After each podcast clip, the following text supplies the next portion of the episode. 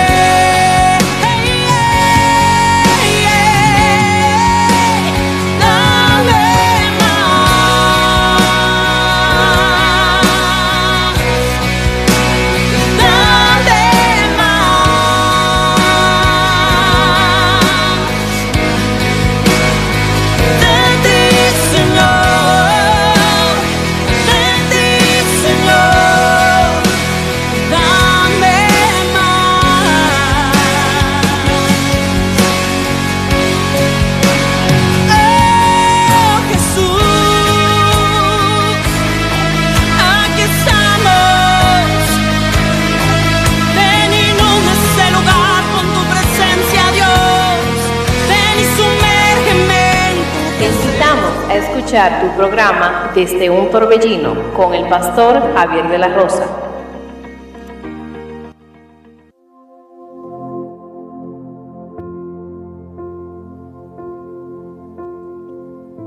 Bendiciones queridos hermanos y amigos, que Dios les bendiga de una manera muy especial. Usted está escuchando su emisora Radio Monte Carmelo y este es su programa desde un torbellino. Agradecido con el Señor por darnos esta gran oportunidad, este gran privilegio, este honor tan grande de poder estar con ustedes para así compartir la poderosa palabra de Dios en esta hermosa tarde que Dios nos ha regalado. Estamos en vivo desde la República Dominicana, municipio de Santiago, perdón, eh, ciudad de Santiago de los Caballeros, municipio Sabana Iglesia. Amén, agradecido con Dios de que usted haya sacado este espacio, este momento, y así poder estar conectado con nosotros para ser partícipe de la palabra de Dios, del mensaje que Dios tiene para cada uno de nosotros en esta hermosa tarde. Este es el momento en el cual usted puede llamar a un amigo, a un hermano, a un familiar, para que se conecte y así pueda ser partícipe de esta bendición por medio de esta emisora Radio Monte Carmelo. Estamos en vivos, hermanos, para así poder compartir con ustedes de una manera especial y directa. Y quiero que el que tenga su Biblia, vamos a irnos ubicando Vamos a estar tomando la palabra de Dios hoy desde el libro de los Hechos.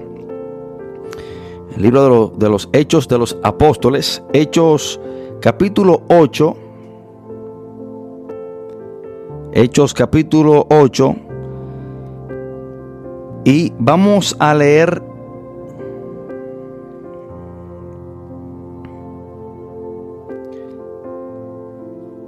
Perdón, vamos a leer primero Hechos capítulo 7 del 55 al 59. Y después estaremos leyendo Hechos 8, 3 y después Hechos 14, 19 y 20. Cuando estemos ahí, leemos la palabra de Dios en el nombre poderoso de Jesús. Hechos 7, del 55 al 59. Dice la palabra del Señor en el nombre poderoso de Jesús. Pero Esteban, lleno del Espíritu Santo, puesto los ojos en el cielo, vio la gloria de Dios y a Jesús que estaba a la diestra de Dios, y dijo, He aquí veo los cielos abiertos y al Hijo del Hombre que está a la diestra de Dios. Entonces ellos, dando grandes voces, se taparon los oídos y arremetieron a una contra él y echándole fuera de la ciudad le apedrearon. Y los testigos pusieron sus ropas a los pies de un joven que se llamaba Saulo y apedraron a Esteban. Y mientras él invocaba y decía, Señor Jesús, recibe mi espíritu. Y dice la palabra en el versículo 3 del próximo capítulo, capítulo 8. Miren lo que dice la palabra. Y Saulo asolaba la iglesia y entrando casa por casa arrastraba a hombres y a mujeres y los entregaba en la cárcel. Y brinquemos al capítulo 14, versículo 19 y 20. Entonces vinieron unos judíos de Antioquía y de Icono, perdón, Iconio, que persuadieron a la multitud y habiendo apedrado a Pablo, le arrastraron fuera de la ciudad, pensando que estaba muerto. Pero rodeándole los discípulos, se levantó y entró en la ciudad y al día siguiente salió con Bernabé para Derbe. Oremos. Padre, en el nombre poderoso de Jesús, te adoramos, Dios, te bendecimos, te exaltamos, te glorificamos. Padre, gracias a Dios por esta inmensa oportunidad, por su gracia, por su misericordia, por su amor para con nosotros. Y así permitirnos escuchar su palabra, así permitirnos, Dios de la gloria, estar conectado con nuestros hermanos. Señor, yo le pido que sea usted poniendo palabra en mí, Que sea usted Dios eterno guiándonos a toda justicia, a toda verdad. Espíritu de Dios, usted es nuestro maestro. Sin usted nada podemos hacer. Sin usted sus palabras no podrán dar fruto. Sin usted, Espíritu de Dios, no podemos ser examinados por medio de ella. Padre, úseme para su gloria y su honra. Y todo lo que aquí se haga sea para honrarlo a usted y que usted sea exaltado sobre todas las cosas. Padre, todo esto te lo pedimos en el nombre poderoso de Jesús. Amén y amén. Hermanos, hoy quiero compartir este mensaje bajo el título El perdón no anula las consecuencias. El perdón no anula las consecuencias. Hermanos, hay una gran diferencia entre el perdón del pecado y las consecuencias del pecado. Dios perdona nuestros errores, pero los pecados que cometemos a menudo conducen naturalmente a consecuencias negativas. Hermanos, se le podrá olvidar todo en este mensaje, pero que no se le olvide esta verdad céntrica. Y esto es lo más importante de este mensaje. Hermanos, Dios perdona nuestros pecados. Pero el, el, perdón de Dios no anula que el pecado que hemos cometido, del cual Dios ya nos ha perdonado, no nos traiga consecuencias negativas. Apréndase eso, hermano. Apréndase eso, atesore esta gran verdad, abrácela y que esto sea de ayuda para usted para que cuando el diablo lo conlleve a pecar, usted entienda de que si Dios te perdona, si tú te arrepientes del pecado que tú acabas de cometer, hermano, Dios te perdona. Pero el hecho de que Dios te ha perdonado por ese pecado no significa que las consecuencias que acarrea ese pecado no vendrán a tu vida. Prepárate, apriétate los pantalones porque aunque Dios te perdone, no anula las consecuencias del pecado. La historia que le acabo de usar, de, de leer para la introducción de este mensaje, vemos, hermanos, y sabemos que el apóstol Pablo, entre los grandes hombres de Dios, para mí en lo personal, fue el, hombre más grande en la Biblia, aparte de nuestro Señor Jesús, claro está. El apóstol Pablo, hermano, ese gran plantador de iglesias, ese gran hombre de Dios. Mayoría de la doctrina que tenemos, hermano, provienen del apóstol Pablo.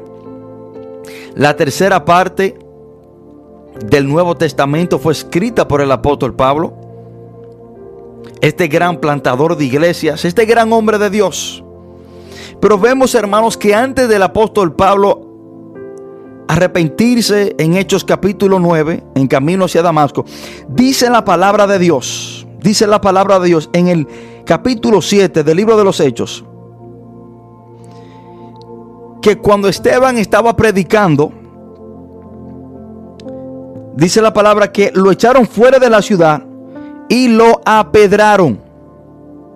Y los testigos pusieron su ropa a los pies de un joven llamado Saulo, lo que significa que Saulo consentía y estaba de acuerdo y quizás dio la orden para que mataran a Esteban a pedradas. Esteban fue arrastrado y fue apedreado.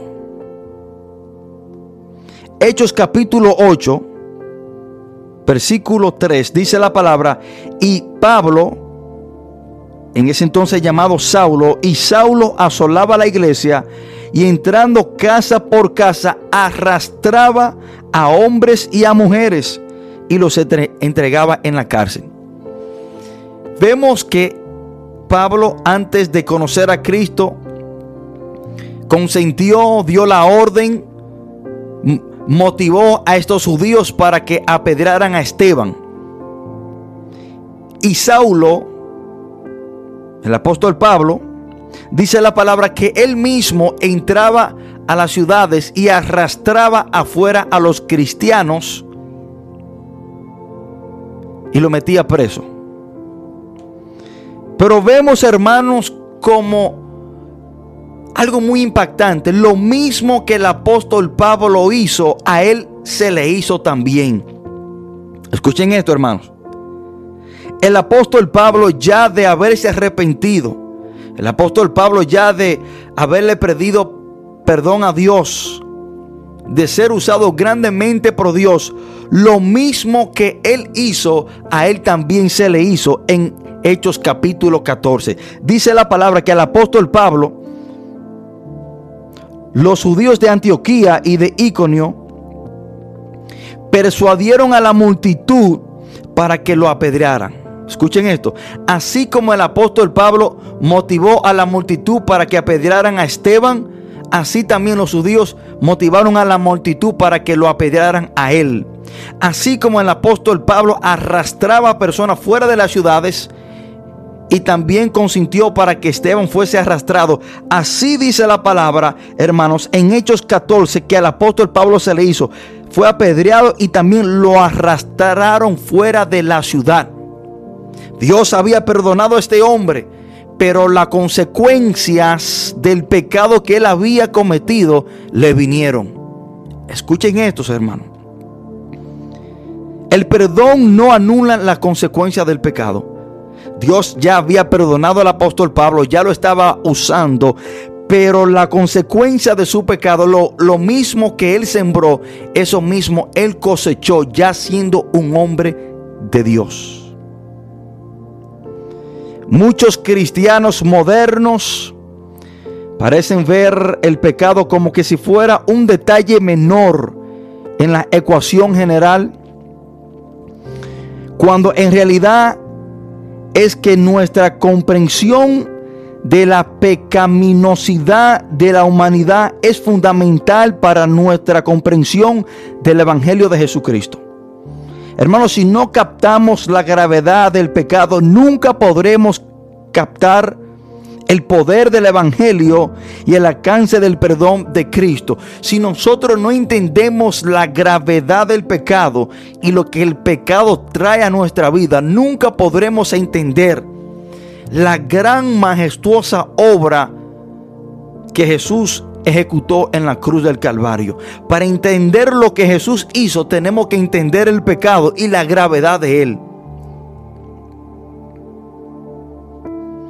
Hermanos, muchos no se dan cuenta que el pecado tiene consecuencias duraderas que no desaparecen cuando aún Dios nos perdona. Hermano, si usted ha escuchado lo opuesto, si usted ha escuchado que porque somos cristianos y pecamos y Dios nos perdona, no vendrán consecuencias negativas a nuestra vida y dolorosa por pecar. Yo quiero que usted hoy se programe para que usted, para que usted desaprenda esa mentira y aprenda la verdad de la Biblia. Que aunque usted sea cristiano y usted peque, y Dios lo perdona si usted se arrepienta, eso no significa que no vendrán consecuencias por el error o el pecado que usted acaba de cometer. Aprenda eso, hermano. Por el simple hecho que Dios nos perdona no significa que por causa del pecado nuestra vida, a nuestra vida no vendrán consecuencias, van a venir. Hermano, el perdón no anula la consecuencia del mal que usted ha cometido. Aprenda eso. Porque el diablo engaña a muchas personas y le dice en su mente, no te preocupes, peca. Porque la palabra dice, y el diablo usa la palabra, el diablo dice, porque la palabra dice que siete, siete veces cae el justo y siete veces Dios lo levanta. La palabra dice que si tú te arrepientes, Dios te perdona. No te preocupes. Pecas. Ve a pecar. Porque Dios te va a perdonar. Dios es un Dios de misericordia. Dios es un Dios de amor. Él te va a perdonar. Ve y peca. No te preocupes. Porque después de tu pecar, solamente tienes que arrepentirte. Claro está. Tú pecas y tú te arrepientes y Dios te perdona. Pero prepárate. Que las consecuencias vendrán para tu vida. La palabra de Dios dice, hermanos, en Gálatas 6:7, no os engañéis, Dios no puede ser burlado, pues todo lo que el hombre sembrare, eso también segará. Hermanos, y cuando el apóstol Pablo aquí en Gálatas 6:7 dice todo lo que el hombre sembrare, y cuando se está hablando de hombres, se está hablando de la humanidad, incluyendo a los creyentes. No se crea usted que porque usted sea creyente, sea cristiano, usted va a pecar y usted no va a cosechar lo que usted sembró. Hermanos, el que siembra plátano, plátano va a cosechar. El que siembra batata, batata va a cosechar. El que siembra manzanas no puede esperar cosechar peras. Si usted sembró manzana, prepárese. Prepárese, que eso es lo que usted va a cosechar. Si usted siembra para bien, va a cosechar para bien. Pero si usted siembra para mal, aunque Dios lo perdone, las consecuencias van a venir. Hermano, si el pecado no trae consecuencias, aún después que Dios nos perdona, ya sea creyente o no, de acuerdo a este texto, Dios sería burlado. Escuchen, este texto dice que Dios no puede ser burlado, pues todo lo que el hombre siembra, eso va a cosechar. Ahora, si usted siembra y no cosecha, en cierta manera, de acuerdo a este texto, Dios está siendo burlado. Y es imposible de que eso pase. Por lo tanto, es imposible de que una persona peque y que no reciba su justa retribución del pecado. Hermano, cada pecado tiene su retribución. Escuchen esto. ¿Y qué es retribución de pecado? La palabra retribución significa lo que es una recompensa que se recibe o se entrega correspondiendo a una acción. Aunque el término puede ser usado en sentido positivo, pero en la Reina Valera 1960, cuando se usa la palabra retribución, mayormente se usa con, una, con un significado o connotación negativa. El pecado tiene su retribución, aunque Dios lo perdone. El pecado tiene su retribución. Vemos, hermano, lo que el apóstol Pablo le dice a la iglesia de Roma en Romanos 1.27. Y de igual modo también los hombres, dejando el uso natural de la mujer, se encendieron en su lascivia unos con otros, cometiendo hechos vergonzosos hombres con hombres. Escuchen esto. Y recibiendo en sí mismo la retribución debida a su extravío. ¿Cuáles son algunas de las retribuciones, de las consecuencias de la homosexualidad? Un tormento mental, porque usted sabe que su familia no la aprueba, que la sociedad no la aprueba, mayoría de ella. Un tormento mental porque obviamente, hermano, está contra la naturaleza. Hombre y hombre no se reproducen. También reciben la retribución de muchas enfermedades. Rechazo social, rechazo por la familia. Esas son algunas de las retribución del pecado de la homosexualidad. Entre ellos, hermano, las enfermedades como herpes, VIH, entre algunas de ellas. Hermano, cuando pecamos y nos arrepentimos, Dios nos perdona. Eso es inevitable. Esa es una promesa de Dios para cada uno de nosotros. No te estoy diciendo que si tú pecas Dios no te perdona. No, Dios te perdona. Es una promesa de parte de Dios para cada uno de nosotros. Pero lo que te quiero decir es que porque Dios te perdone no significa que la consecuencia del pecado que Dios te ha perdonado no van a venir a tu vida.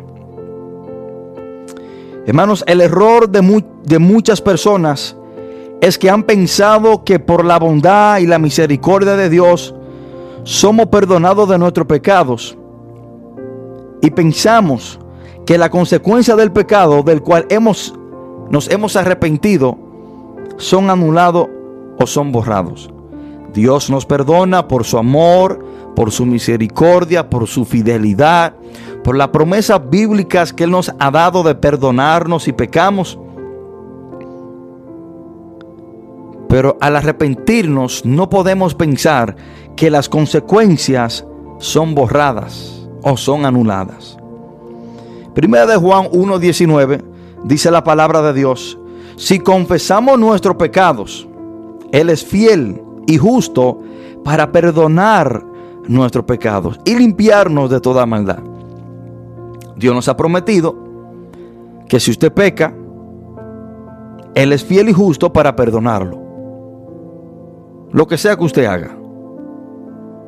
Pero este texto nos dice que Él también va a anular la consecuencia del pecado que hemos cometido, sino que Él promete perdonarnos, pero no promete anular la consecuencia del hecho que usted acaba de cometer. Hermanos, Dios nunca va a despreciar un corazón arrepentido. Dios te perdona, Dios te recibe. Dios aquí promete perdonarnos si hemos pecado, si nos arrepentimos pero no promete borrar las consecuencias que vienen a nuestra vida por medio del pecado. Hermano, antes de usted pecar, yo quiero que usted piense y analice esta gran verdad bíblica. Yo quiero que usted analice en esto. Yo quiero que usted piense en esto antes de usted pecar. Usted y yo debemos saber que toda acción trae una reacción. Toda acción conlleva una reacción. Y esto se aplica también en el mundo espiritual. Gálatas 6.7 lo dice, si, si usted siembra para bien, la reacción de sembrar para bien es que usted va a cosechar para bien. Pero si usted siembra para mal, la reacción de sembrar para mal es cosechar para mal. Hermanos, y eso también se aplica en el mundo espiritual. Un ejemplo, cuando una persona se roba dos millones de dólares, aunque esa persona se arrepienta genuinamente de ese robo, aún así tendrá que hacer tiempo en la cárcel. ¿Cuántas personas no hay hoy en día genuinamente arrepentidos, pero aún haciendo tiempo en las cárceles? se arrepintieron, pero la acción que llevaron a cabo contrajo por reacción encarcelamiento. Aunque están arrepentidos, eso no anuló la consecuencia de esa ley que rompieron. Ejemplo, otro ejemplo. Cuando un hombre le es infiel a su esposa y su esposa lo perdona, su esposa lo perdona genuinamente, lo recibe en el hogar, están viviendo juntos, pero ese hombre va a tener que sufrir la consecuencia de su infidelidad. Por ejemplo, ya la esposa quizás no tenga confianza en él. Cuando salga, la esposa lo estará llamando. Ya quizás la esposa le pregunte con quién él está, dónde él está, qué está haciendo constantemente. Quizá la esposa le tome el celular para revisarlo. Y en cierta manera este hombre tiene que sufrir esa consecuencia. Porque por él serle infiel a su esposa, la reacción es de que su esposa pierda la confianza en él. Su esposa lo perdonó, viven juntos, están casados. Pero eso no anula de que esa mujer por cierto tiempo estará insegura por el hecho de que su esposo acaba de cometer. Yo quiero que esta gran verdad bíblica se nos encierre en nuestra mente y en nuestros corazones. Y atesore este mensaje, hermano. Aprecie este mensaje que es una verdad bíblica del cual no se predica mucho. Un mensaje como este, hermano, no es muy aplaudido. Un mensaje como este no es muy quizás eh, famoso porque a las personas no les gustan escuchar estas grandes verdades. Pero no predico para ser aplaudido, no predico para que usted brinque para abajo, para arriba, perdón. No predico para que usted se sienta bien, sino predico para que su, vi- su vida se alinee con la voluntad de Dios y a usted le vaya bien. Y vamos a ir a una pausa musical mientras eh, escuchamos esta hermosa alabanza y estaremos de regreso con muchos ejemplos bíblicos.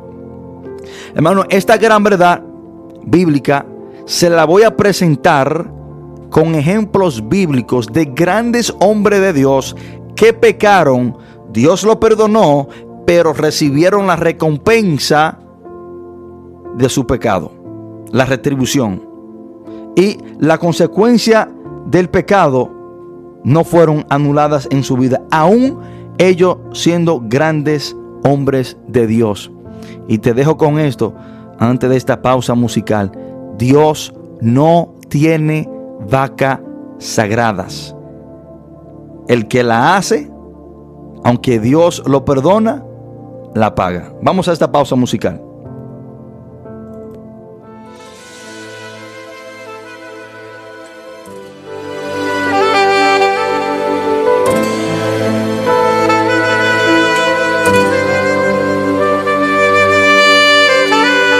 Se esfumó ese brillo de mi rostro, ya llegaba solo por cumplir. Soy el mismo, sé que soy otro. Me miré, pero a ti no te vi. El frío entró en mis huesos y por dentro me paralicé. Dame una palabra que refuerce, porque se debilita mi fe. Ese primer amor no lo conserve, lo contriste quizás lo herí y se fue. Si tú no estás, somos ciudades en muertos en vida que caminan de pie. Perdóname, ya no soy el mismo aquel que correría hasta el fin. Perdóname, ya no soy el mismo. La oración descuidé y la pasión la perdí.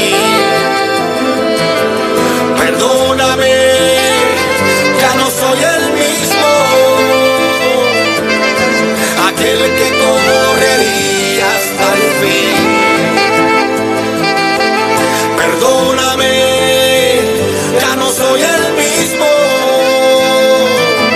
La oración descuidé y la pasión la perdí.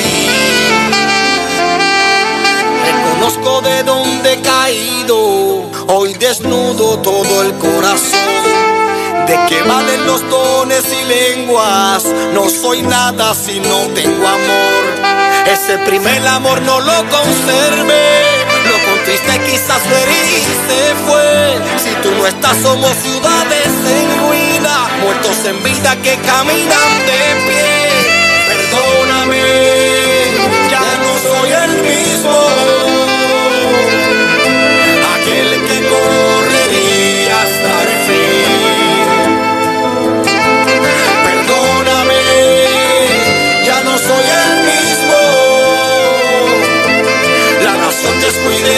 La pasión la perdí. Perdóname, ya no soy el mismo. Aquel que correría hasta el fin. Perdóname, ya no soy el mismo. La oración descuidé y la pasión la perdí. Más frío que un muerto, ni siquiera tibio al ver un alma necesidad. Con nombre de que vivo estoy muerto, vacío estoy y no puedo dar. Más frío que un muerto, ni siquiera tibio al ver un alma necesidad. Con nombre de que vivo estoy muerto, vacío estoy y no puedo dar. Ese primer amor no lo conserve, lo contriste quizás lo herí se fue. Si tú no estás, somos ciudades en ruina, muertos en vida que caminan de pie. Perdóname, ya no soy el mismo. aquel que correría hasta el fin.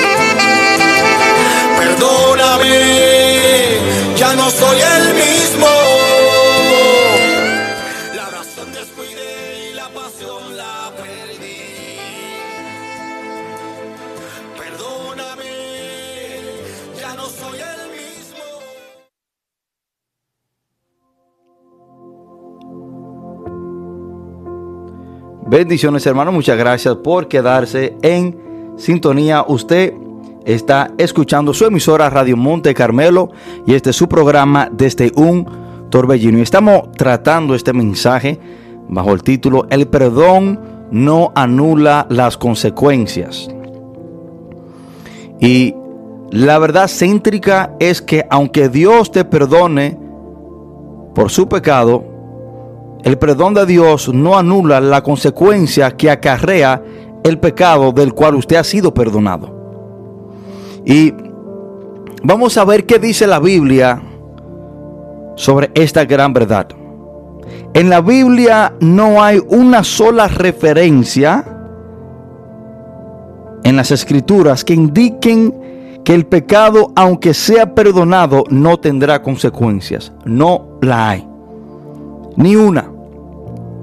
De hecho, se sostiene todo lo contrario, ya, se, ya que se sostiene explícitamente que si el Señor te disciplina, no solo que el Padre no te ama, sino que no eres recibido como su hijo. Porque Dios nos disciplina, porque viene la consecuencia, el castigo después del pecado, es que nos enseña a nosotros que Dios nos ama y que somos hijos de Dios. Porque dice la palabra de Dios en Hebreos 12, 6 y 8. Porque el Señor al que ama disciplina y azota todo el que recibe por hijo. Si soportáis la disciplina, Dios os trata como a hijos. Porque ¿qué hijo es aquel a quien el Padre no disciplina?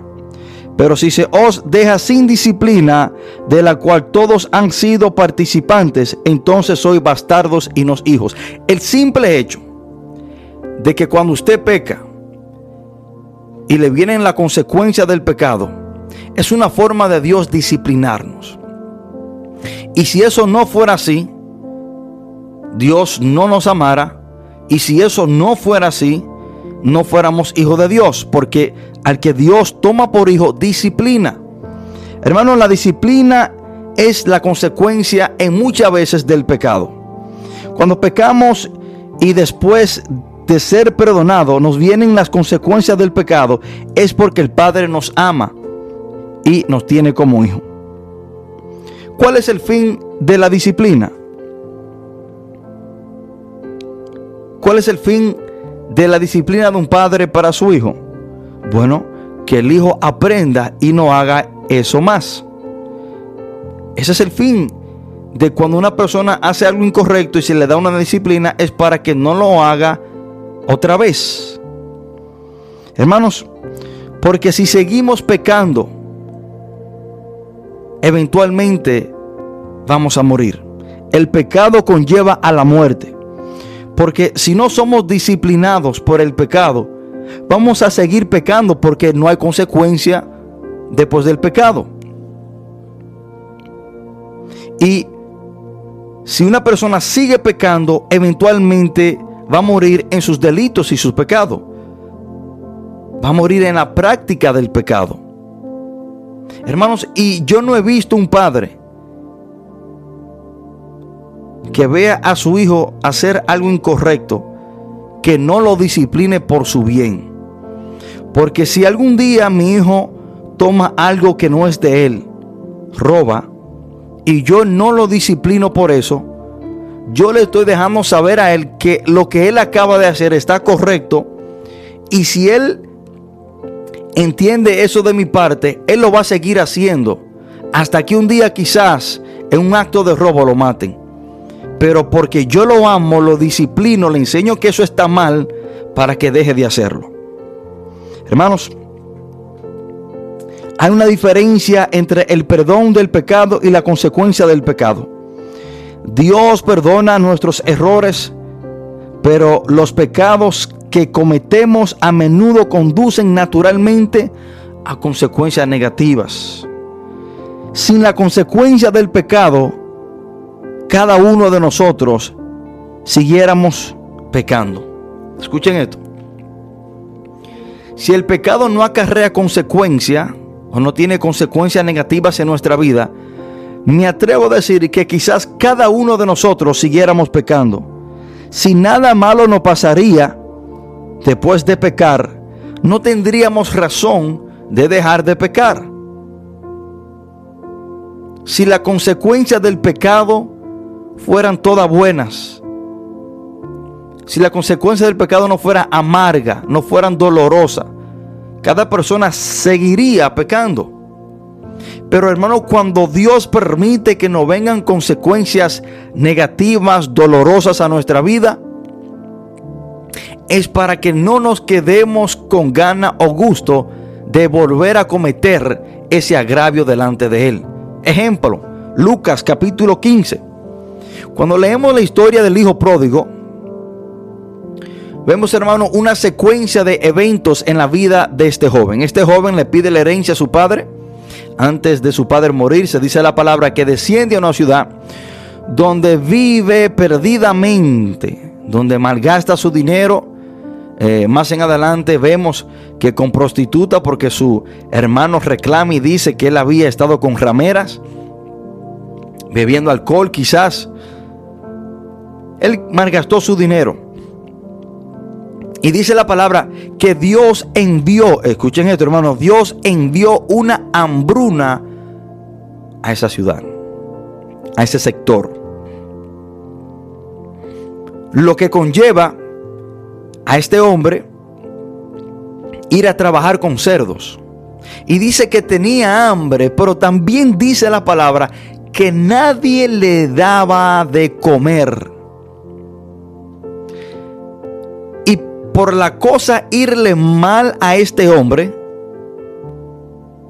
por sufrir la consecuencia del pecado de quedarse sin dinero, de estar en medio de una situación de necesidad, por este hombre ver que Dios le había endurecido el corazón a las personas que le rodeaban, porque dice la palabra que nadie le daba de comer, sino que él ansiaba comer de las algarrobas de los cerdos. Cuando él está sufriendo la consecuencia del pecado y cuando él está viendo todas las cosas malas que le están pasando por alejarse de su padre y pecar, en esa situación es que él decide regresar a la casa de su padre. Pero ¿qué hubiese pasado si a este joven no le hubiese ido mal? ¿Qué hubiese pasado si a este, si a este hombre todo le hubiese salido bien? Nunca hubiese tenido la necesidad de arrepentirse y regresar a su padre. Por eso, hermano, es que Dios permite la consecuencia que vienen a nuestra vida después del pecado para que nosotros entendamos que tenemos que regresar a Él y que no podemos cometer ese error otra vez. Hermanos, yo quiero que usted sepa que tu liderazgo, tu posición, lo que tú, lo que tú has hecho para la obra de Dios, no anula las consecuencias del pecado. Escúchenme esto. Hay personas, hermanos, que han pensado que son vacas sagradas.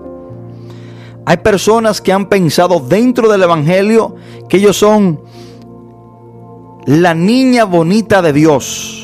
Hay personas que creen que porque son líderes o porque son eh, eh, grandes adoradores o quizás buenos predicadores o quizás porque son predicadores de miles y miles de personas, predicadores de estadios, predicadores de multitudes. Personas que creen, hermano, que porque son, entre comillas, ellos mismos se catalogan apóstoles. Personas que creen que porque son grandes pastores de grandes iglesias, creen que ellos son la vaca sagrada de Dios y que ellos van a pecar y que por ellos ser usados grandemente por Dios, a ellos no le, no le van a venir ninguna consecuencia. Están totalmente equivocados. Lo primero que tengo que decirte, hermano, es que Dios no hace acepción de personas y Dios no tiene vacas sagradas. No importa cuál sea su posición, no importa las grandes cosas que usted ha hecho para el reino de Dios, hermano, si usted peca, prepárese que las consecuencias del pecado van a venir a su vida. Romanos 2.11 dice la palabra porque no hay acepción de personas para con Dios. Y vamos a ver esto en la historia de Sansón. Sansón fue uno de los últimos jueces de Israel. Un hombre usado por Dios. Un hombre, hermano, el cual tuvo un nacimiento algo divino. El nacimiento de Sansón vino por revelación del ángel de Jehová. Lo mismo, casi lo mismo que el nacimiento de Jesús con María. Se le presentó el ángel de Jehová a la mujer de Manoa y le dice que ella iba a tener un hijo cuando ella era estéril. Fue un milagro. Y dice la palabra que Sansón nació bajo el voto nazareno. Que el ángel de Jehová le dice a esta mujer que no pasará navaja por su cabeza. Este hombre no podía beber vino ni sidra, ni tampoco tocar ninguna cosa inmunda, un cadáver muerto o cosa por el estilo. Esto dice la palabra en jueces 13 del 1, al 15. Sansón siendo enviado de parte de Dios bajo el voto nazareno, siendo un juez de Israel, enviado para liberar al pueblo de la cautividad de los filisteos, este hombre pecó, Dios lo perdonó, pero él sufrió las consecuencias de su pecado. Dios perdonó a Sansón, pero no anuló las consecuencias de su pecado. Y mientras estudiaba la historia de Sansón y analizaba las veces que él pecó, yo pude identificar cinco veces que este hombre pecó. Primer pecado que comete Sansón. Toma una mujer de los filisteos de Timnat y se casa con ella. Jueces capítulo 14. Se casa con una mujer fuera del pueblo de Dios y Dios le había prohibido a que no tomaran mujeres extranjeras. Primer pecado. Segundo pecado que comete este hombre. En camino a tomar esa mujer de la cual él se había enamorado, él se encuentra con un cadáver de un león que él había matado anteriormente. Y dentro del cadáver del león él ve un panal de miel. Él se acerca y come de ese panal de miel. Eso fue pecado porque él no podía tocar ningún cadáver muerto. Eso era algo inmundo bajo el voto nazareno. Jueces capítulo 14, versículo 8. Tercer pecado de Sansón. Sansón se acuesta con una ramera de Gaza. Encuentra una prostituta Aparentemente este hombre tenía una debilidad con las mujeres. Se acuesta con ella. Está pecando por estar con una prostituta y una mujer fuera de su pueblo. Cuarta vez que peca. Este hombre se enamora otra vez de una mujer muy famosa llamada Dalila, que Sazón toma por mujer una mujer filistea del valle de Sorek. Jueces capítulo 14, versículo 16. Quinta vez que Sansón peca, que yo pude identificar. Son las dos veces que le habla mentira a Dalila. Dalila le había preguntado y le estaba cuestionando que le descubriera cuál era la razón de su fuerza. Y esta mujer estaba instigando a este hombre para que le dijera cuál era la razón, el secreto de su fuerza. Sansón le habla mentira dos veces. En jueces 16, 7 le dice a Sansón, que si lo ataren con siete miembros verdes que aún no estén enjutos, entonces me debilitaré y seré como cualquier de los hombres. Le habló mentira. Esta mujer se aflige y le pregunta otra vez. Y él le habla otra mentira y le dice, si me ataren fuertemente con cuerdas nuevas que no se han no se hayan usado, yo me debilitaré y seré como cualquier de los hombres. Habló mentira estas dos veces. Estas fueron las cinco veces que yo pude identificar que Sansón pecó. Ahora, después que Sansón finalmente es capturado por los filisteos, después que le descubre que su fuerza estaba en sus guedejas, en su cabello, Dalila le dice a unos filisteos, vienen, le cortan las siete guedejas que tenía este hombre, se le van la fuerza, vienen, lo capturan, lo llevan al templo de Dagón. Dagón era el dios de los filisteos. Se dice que el dios Dagón era un, una estatua que tenían mitad hombre y mitad pez. Y mientras Sansón estaba atado, preso en el templo de Dagón, los filisteos se burlaban de él y lo mandaron a sacar para burlarse de él como un juguete. Y cuando Sansón viene saliendo, le dice al joven que lo está guiando, le dice que lo pusiera cerca de las columnas que sostenían el templo para él descansar en ella. Y miren lo que dice la palabra en jueces 16, 28 y 30. Entonces clamó Sansón a Jehová y dijo, Señor Jehová, acuérdate ahora de mí y fortaléceme, te ruego solamente esta vez, oh Dios, para que de una vez tome venganza de los filisteos por mis dos ojos. Asió luego Sansón las dos columnas de en medio sobre las que descansaba la casa y echó todo su peso sobre ellas, su mano derecha sobre una y su mano izquierda sobre la otra. Y dijo Sansón, muera yo con los filisteos.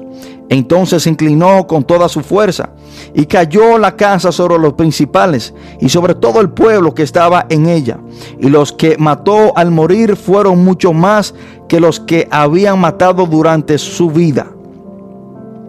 Vemos hermanos que al Dios contestarle la oración a Sansón y devolverle su fuerza, es una señal de que Dios lo había perdonado.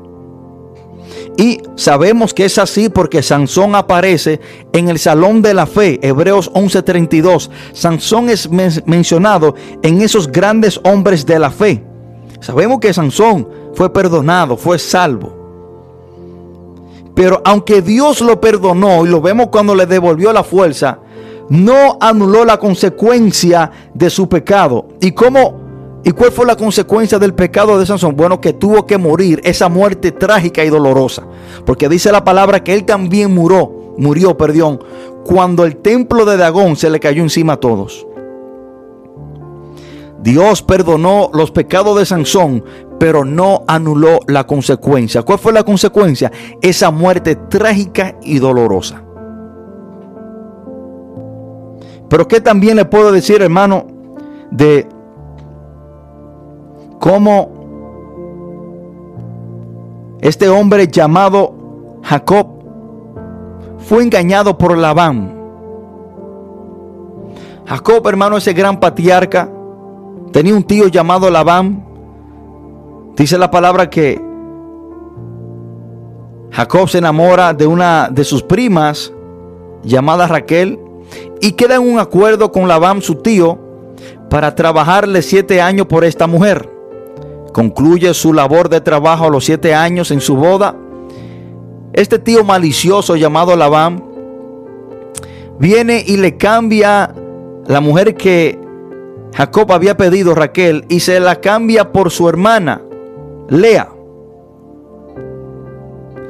Y al próximo día, Jacob se da cuenta que había sido engañado queda en otro acuerdo con Labán para trabajarle siete años más para obtener la mujer que él en realidad quería como esposa, la cual era Raquel. Pero ¿por qué le comparto esta historia? Aunque Dios había perdonado a Jacob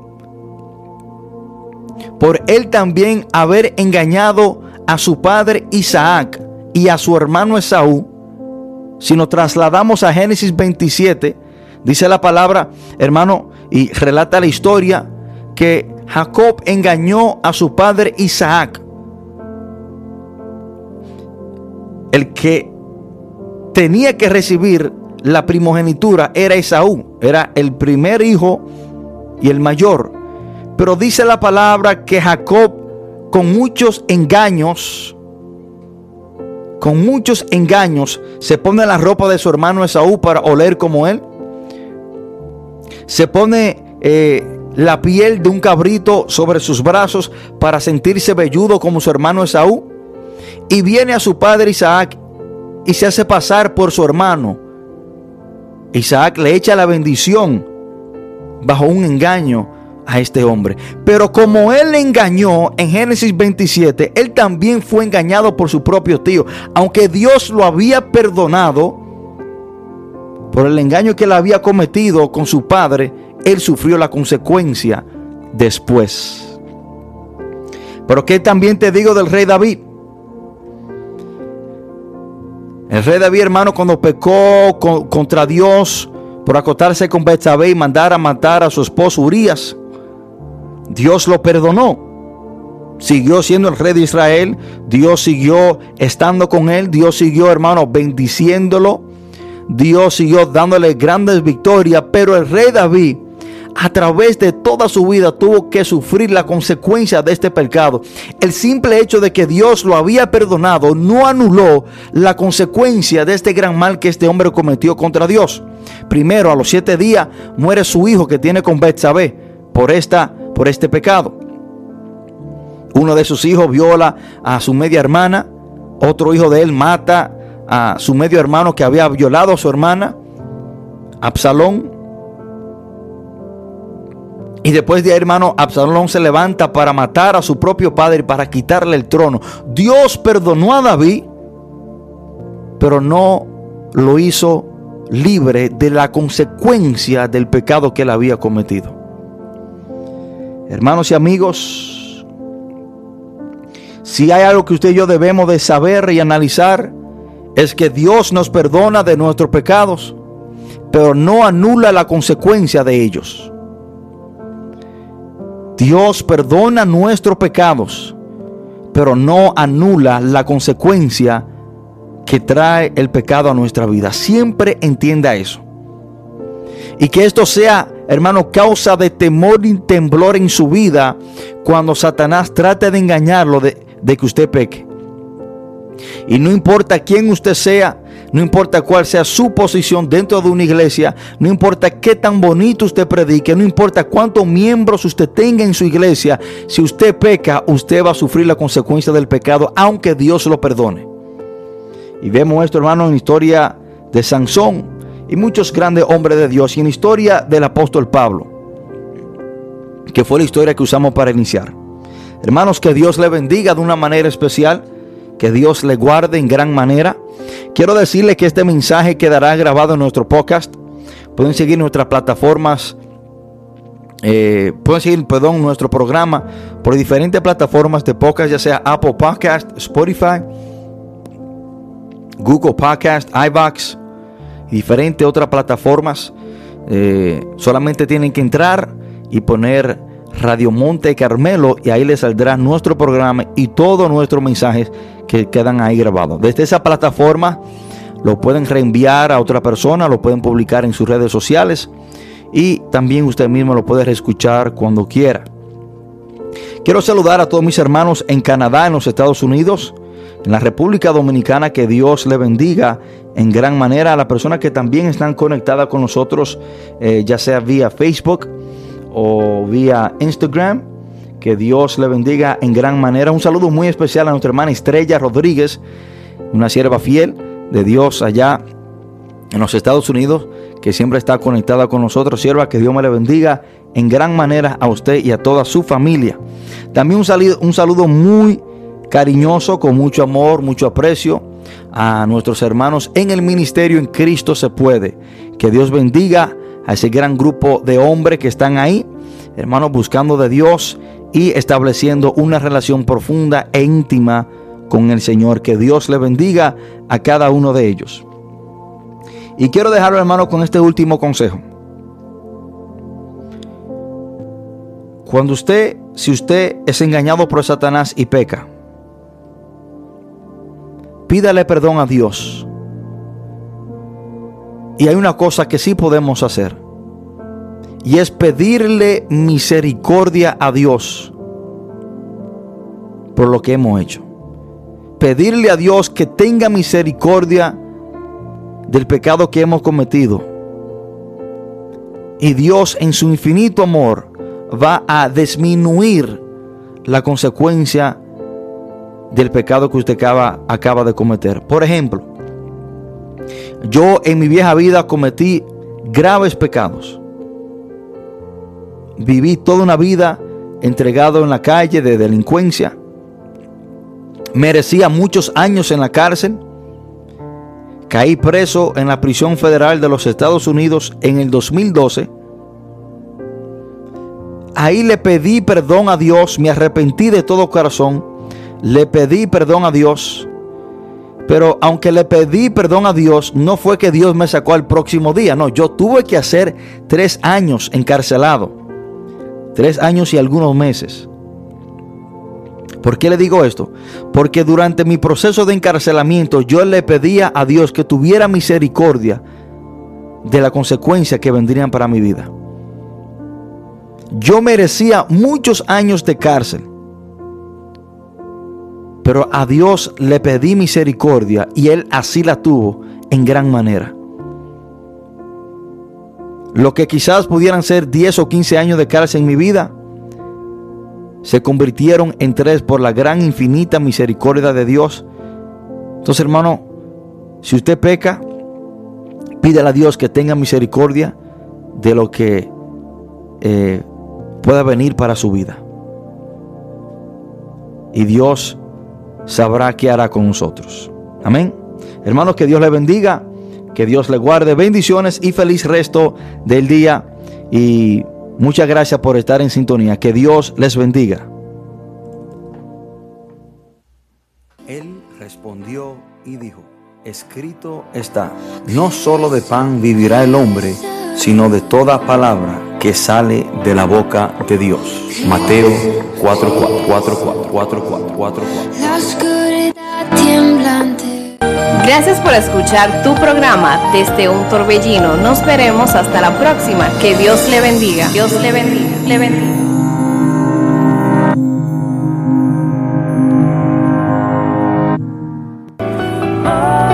Y dará a luz un hijo y llamará su nombre Jesús, Jesús, Jesús, Jesús, porque él salvará a su pueblo de sus pecados. Mateo 1, 21.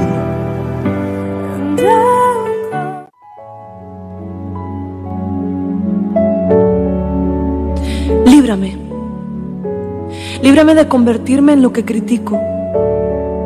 Líbrame de servirte sin tenerte. Líbrame de vivir una vida sin ti. Líbrame de la rutina y la frialdad de nuestra relación. Líbrame del protocolo del encajonar tu espíritu. Líbrame, Señor, de una vida de competencias, de afán. Líbrame de buscar solo la apariencia, pero no un interior sano. Líbrame de perder la pasión por ti. Líbrame del entretenimiento sin presencia. Líbrame de ser quien detesto ser. Líbrame de la crítica, del prejuicio. Líbrame de vivir sin amor por otros. Líbrame de un corazón duro que no siente si estás lejos. Líbrame, Señor. Líbrame de mí misma. Sin ti, solo soy el reflejo de lo que otros proyectan hacia mí. Tú me das la fuerza, la actitud, la proyección, la identidad, el valor, la personalidad, el carácter. Porque es imposible ser alguien relevante que impacta o afecta a los que me rodean sin una relación sana y sólida contigo. Te quiero en mi vida, con urgencia, sin esperas. Te quiero en mi mente, en mis sentidos, ahora mismo envolviéndome, invadiéndome hasta ser tuya por completo. ¿Cómo entender tu corazón si no me metes en él? Necesito estar cerca, necesito la frescura que me proporciona tu espíritu. Sin esa frescura me vuelvo obsoleta, me vuelvo aburrida. Necesito ser real, ser verdadera, impartir lo que hablo, vivir lo que hablo y también vivir lo que canto. Dame hambre. Ese hambre que desespera, que debilita, que duele, provoca buscarte insaciablemente cada día, cada hora, cada momento. Dame de ese hambre que me provoca aún más hambre. Porque si algo sé, es que cuanto más como de ti, más hambre tengo de ti. Mi espíritu hambriento se ensancha mientras más como para comer aún más. Bienaventurados, dice tu palabra, los que tienen hambre, porque estos serán saciados. Sáciame. Ven y dame mi porción diaria, la que me sustenta y me mantiene adicta a ti. Porque si hay algún